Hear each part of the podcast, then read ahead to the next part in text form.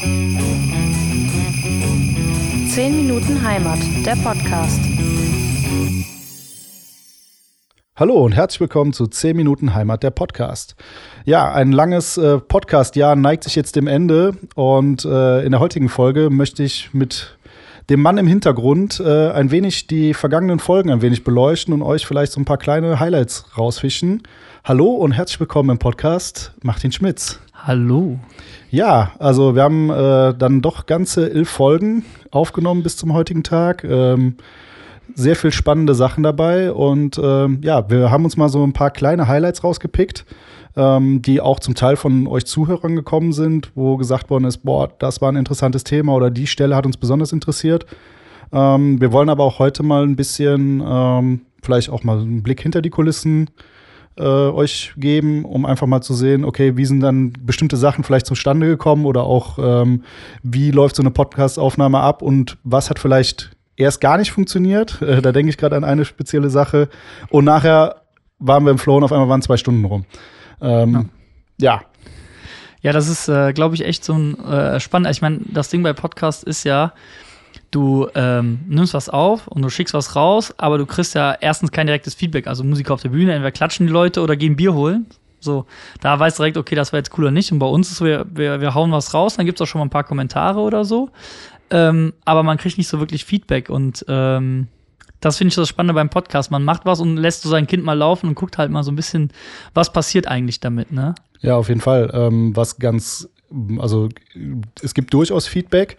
Das findet dann aber meistens irgendwo äh, beim Einkaufen an der Kasse statt oder Ja, so. ja. Dass dann einer so von hinten klopft und sagt, ey, hier, äh, letzte Folge fand ich richtig gut. Ne? Ja, vor allem finde ich manchmal interessant. Man, man sieht, man kann natürlich sehen, so wer auf welchen Plattformen hört, so in gewissen Teilen, aber manchmal ist man dann doch überrascht, denkt, ach krass, das wird ja doch auch äh, gehört. Ne, ist jetzt nicht die Riesenmasse, dass jetzt hier tausende Nee. von Leuten zuhören, aber äh, man ist dann doch wieder überrascht, wer und wie das äh, manchmal von Leuten gehört wird. Ja, auf jeden Fall. Und dann tatsächlich auch nicht nur in Unkel, sondern äh, auch von weiter weg. Also, Ja. dass dann da auch Feedback bekommt. Ähm, ne, für mich als alter Nünghüder kommt dann tatsächlich auch mal das, das Feedback aus Bruchhausen. Äh, und äh, ja.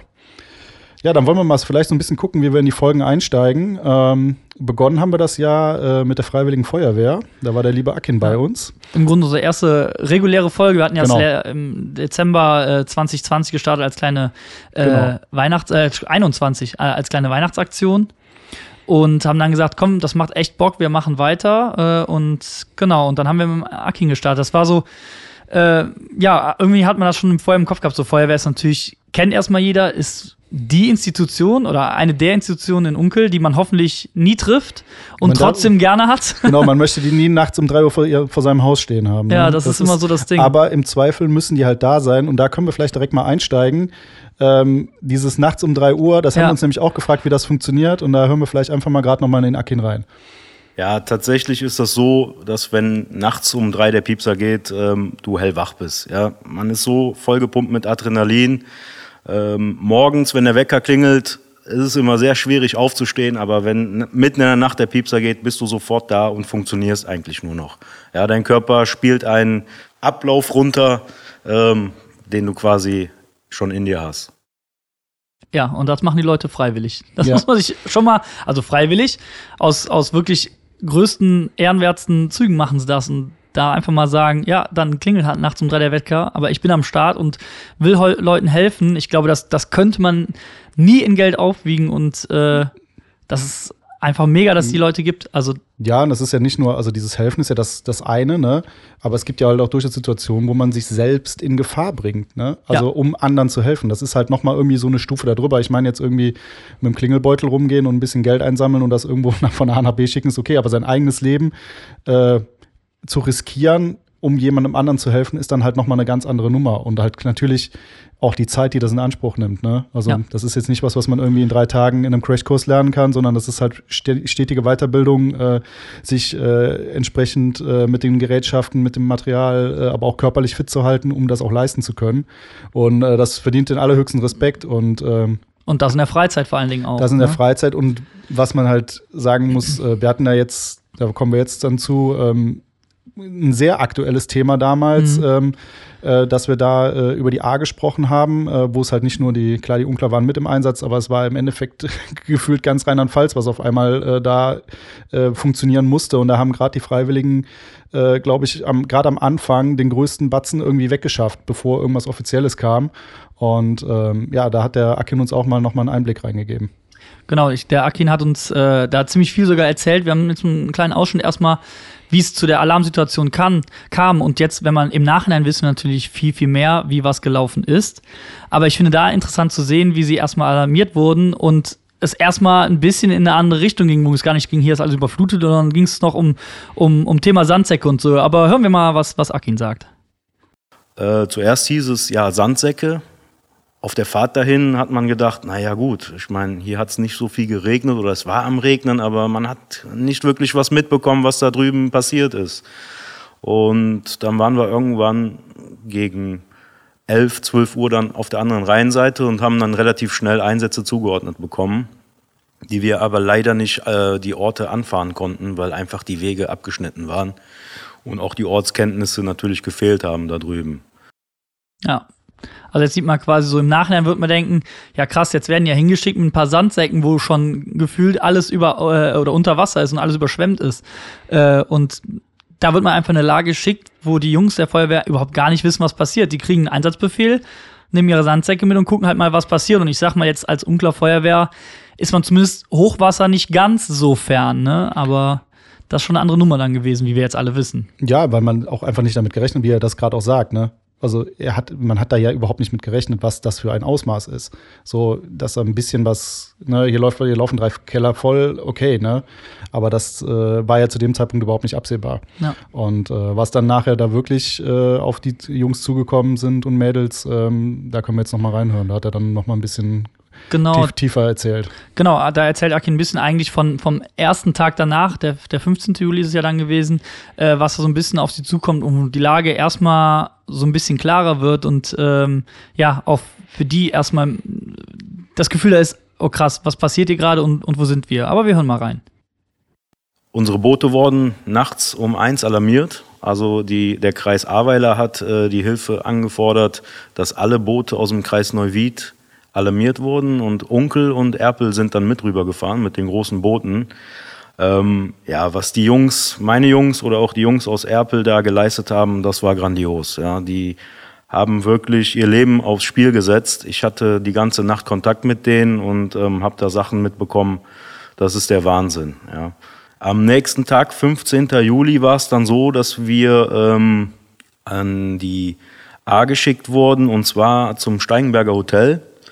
Ähm, wir waren die ersten Kräfte an dem Morgen, die da waren. Ja, das heißt, vor uns war noch nie irgendeine Einsatzkraft da gewesen.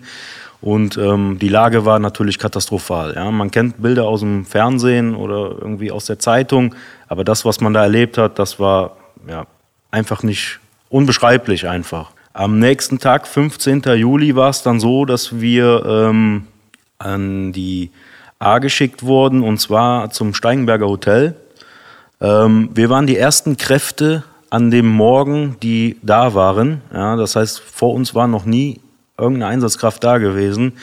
Und ähm, die Lage war natürlich katastrophal. Ja. Man kennt Bilder aus dem Fernsehen oder irgendwie aus der Zeitung, aber das, was man da erlebt hat, das war ja, einfach nicht unbeschreiblich einfach.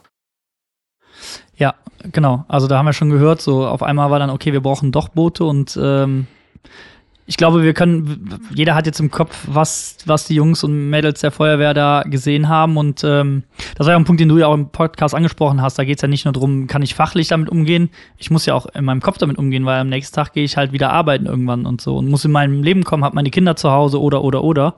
Das kommt alles noch on top, ne? Und ähm, gerade jetzt auch, was, was die A angeht, ich glaube, ein Großteil der Leute, die hier äh, in der Umgebung äh, waren, haben auch da na, geholfen, mal früher, mal später. Bei mir war es so, dass ich, äh, ich glaube, zwei, drei Tage später das erste Mal drüben war, weil ich auch auf der Arbeit einspringen musste, weil Kollegen ausgefallen sind. Und bin dann äh, einfach da hingefahren über einen Kontakt und habe da geholfen. Und stand, äh, wo er gerade Steigenberger sagte, stand genau auf der anderen Seite der A. Nur, dass halt nicht wie früher eine kleine Brücke da war und eben dieses kleine Rinnsal, sondern ein Riesenloch war und ich dann nur dachte und stand und dachte, krass, die sind keine 50 Meter von mir weg, die Unkler, ne, man will ja zu den Unkler mal gehen, und ich komme einfach nicht hin. Das geht nicht, weil einfach nur ein Riesenloch da ist und alles zerstört ist. Und das, äh, das schon heftig dann, ne? Ja. Ja, und das ist halt auch, das, das Thema ist ja auch noch lange nicht durch. Das muss man ja einfach sagen. Ähm, das geht vielleicht auch oft, äh, gerade auch in, äh, in der Presse, ich meine, das kennt halt jeder. Äh, wenn ein Thema aktuell ist, wird auch viel geschrieben. Danach flacht sowas auch schnell wieder ab, als die nächste große Schlagzeile für irgendein anderes Thema geht. Ähm, dass wir hier halt auch als, als angrenzende Region ähm, da auch die Leute nicht vergessen. Ich glaube, das tun auch viele nicht, ähm, die jetzt auch immer noch stetig im Einsatz sind, ähm, die immer wieder rüberfahren, die helfen. Ähm, das wird noch ein langer Prozess sein, dass das A-Teil wieder das ist, was es mal vorher war. Ähm, und ähm, ja, aber wie gesagt, die Feuerwehr hat da auf jeden Fall einen Riesenbeitrag geleistet und da auch jetzt nochmal die Werbung vielleicht ähm, für die Feuerwehr klar an sich, ähm, aber halt auch, die Feuerwehr entwickelt sich gerade auch weiter. Äh, sie hatten schon immer eine Jugendfeuerwehr. Ähm, jetzt mittlerweile gibt es eine Bambini-Feuerwehr, äh, die dieses Jahr gegründet worden ist, auf VG-Ebene. Und da auf jeden Fall auch nochmal die Werbung. Ähm, lasst eure Kinder da mal reinschnuppern, ähm, weil solche Menschen brauchen wir auch. Und ich glaube, was man da lernt, äh, lernt man nicht in der Schule. Ähm, da lernt man was fürs Leben und äh, da nochmal auf jeden Fall die wärmste Empfehlung, äh, sich mit den Jungs und Mädels auseinanderzusetzen und da vielleicht auch selber irgendwie aktiv zu werden oder einfach auch Interesse zu zeigen und die, die zu unterstützen. Ja, absolut. Ja, Thema Feuerwehr, ähm, sehr spannendes Thema auf jeden Fall gewesen. Äh, Im Februar war natürlich klar, äh, wir sind im Rheinland, ja, äh, jede Richtung Fastelovend. Ja. Fastelovensrunde. Genau. Und da hat man natürlich, na, natürlich auch den Experten da. Ja, das stimmt. Äh, ähm, the one and only Markus Winkelbach war bei uns im Podcast und ja. hat äh, mit uns äh, nicht nur über Karneval gesprochen. Nee. er ist ja dann auch den Onkel schon ein kleiner Tausendsasser.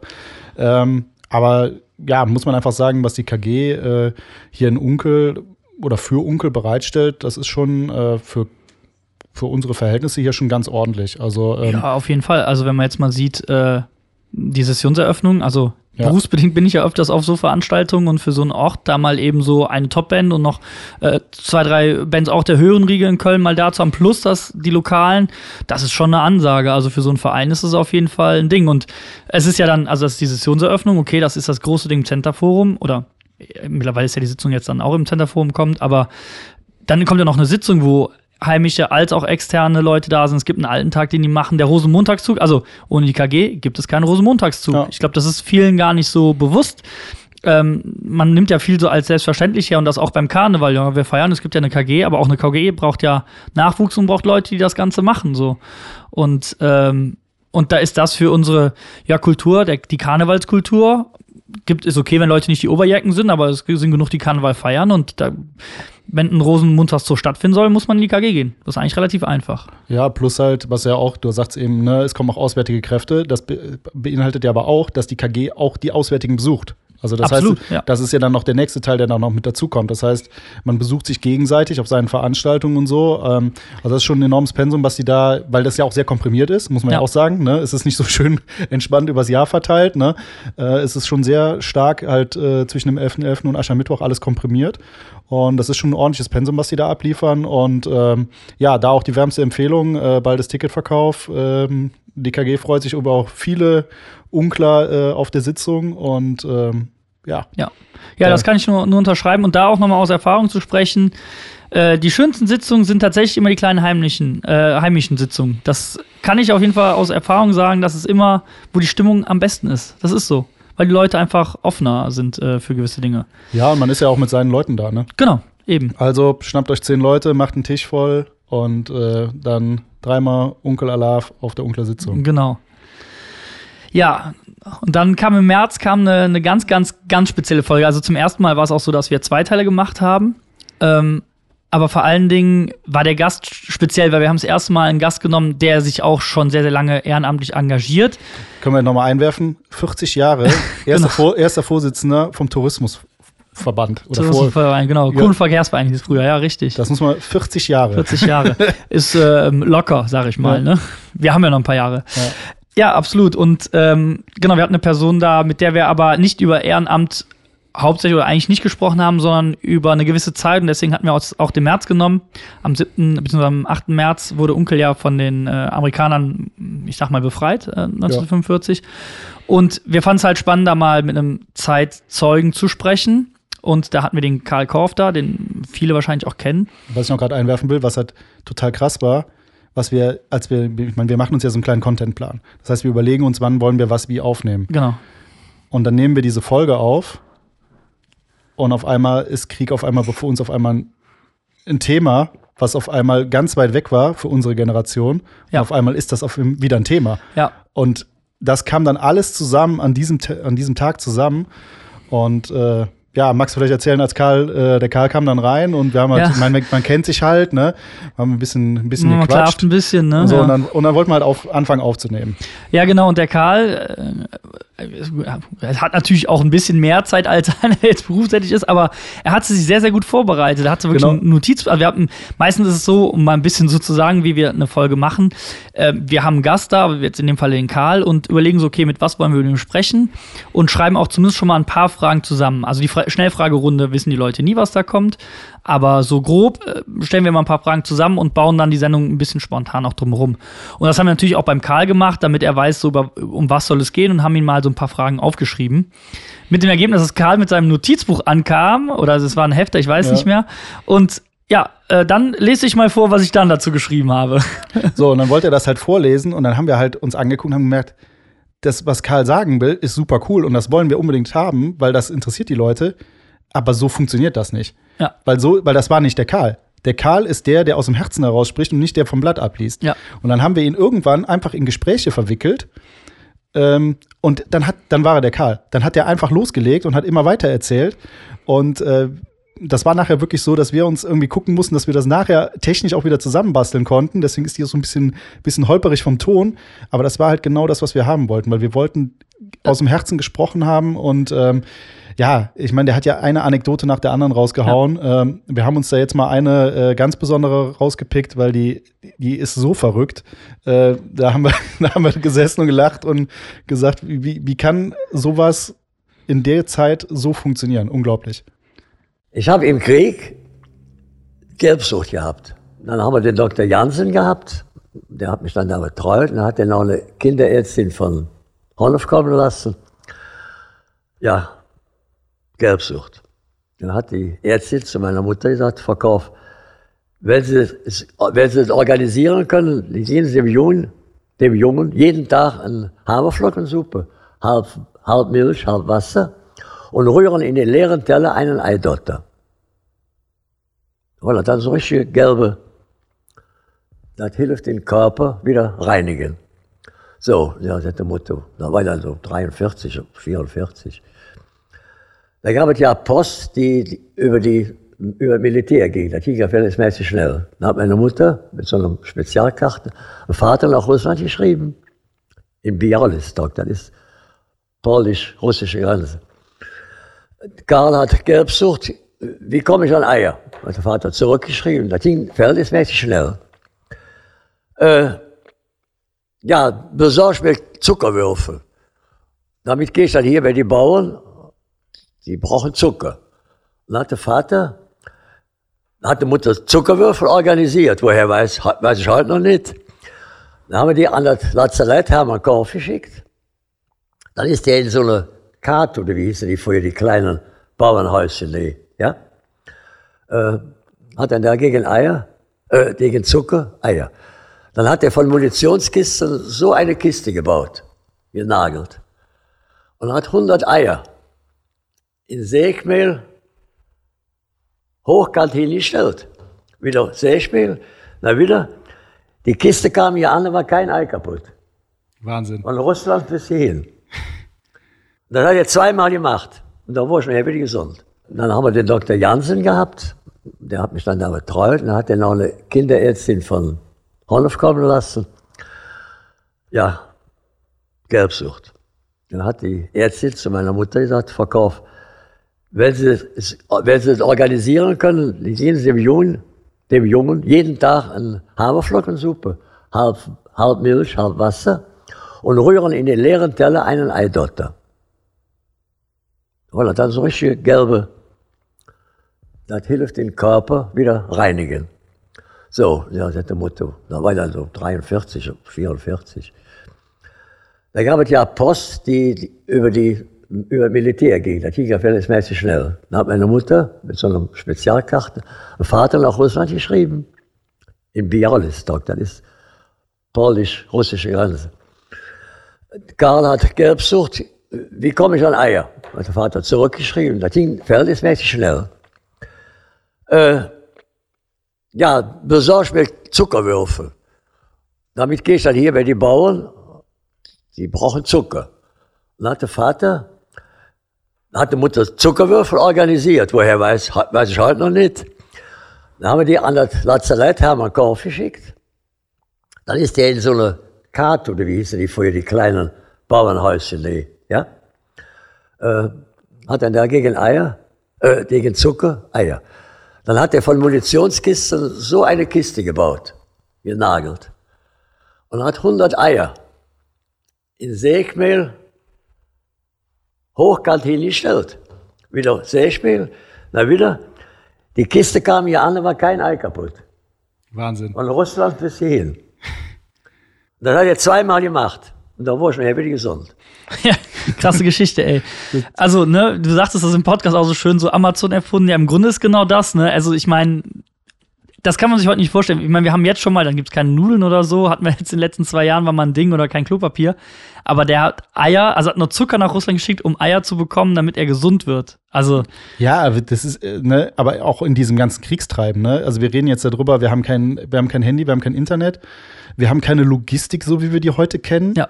Ne, das ist alles in einem, in, in einem laufenden Weltkrieg passiert. Also das ist so eine verrückte Geschichte. Ja. Aber genau deswegen wollten wir auch mit Karl sprechen und äh, einfach so, so, so Anekdötchen so richtig aus von einem unklar Original und äh, das hat unwahrscheinlich viel Spaß gemacht. Ich glaube, wir haben zwei Stunden da gesessen. Ja, bestimmt, ja, ja. Ähm, aber das hat, hat richtig Spaß gemacht und äh, der Karl hat auch nachher noch mal immer wieder Input geliefert, ob wir nicht Ja. das noch erzählen können. Und dann haben wir gesagt, ja, nee, das ist jetzt, geht, das geht jetzt gerade nicht, ne, weil die Folge ist ja jetzt aufgenommen.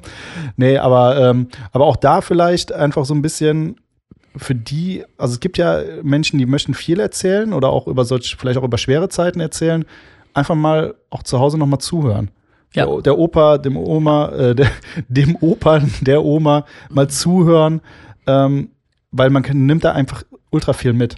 Ne? Ja, vor allem äh, sorgt einfach jederzeit nochmal für Demut, ne? Also, Ja. äh, ganz ehrlich, wir sind irgendwie Jahrgang 87 oder so, wir kennen nur die Rose im Leben, also das schöne Leben und es gibt immer alles und die Eltern helfen einem und so.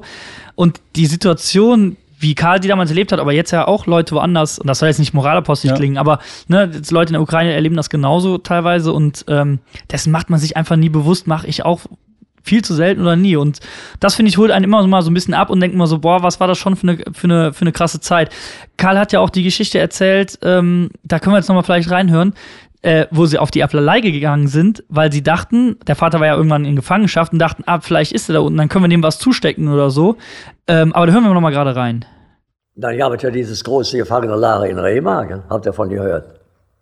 Und jeder glaubte hier, ich sage jetzt mal nur in Onkel, jeder glaubte, sein Bruder, Onkel, Vater könnte ja sein, dass er in Remagen im Lager ist. Dann gab es ja dieses große Gefangenenlager in Remagen, habt ihr davon gehört.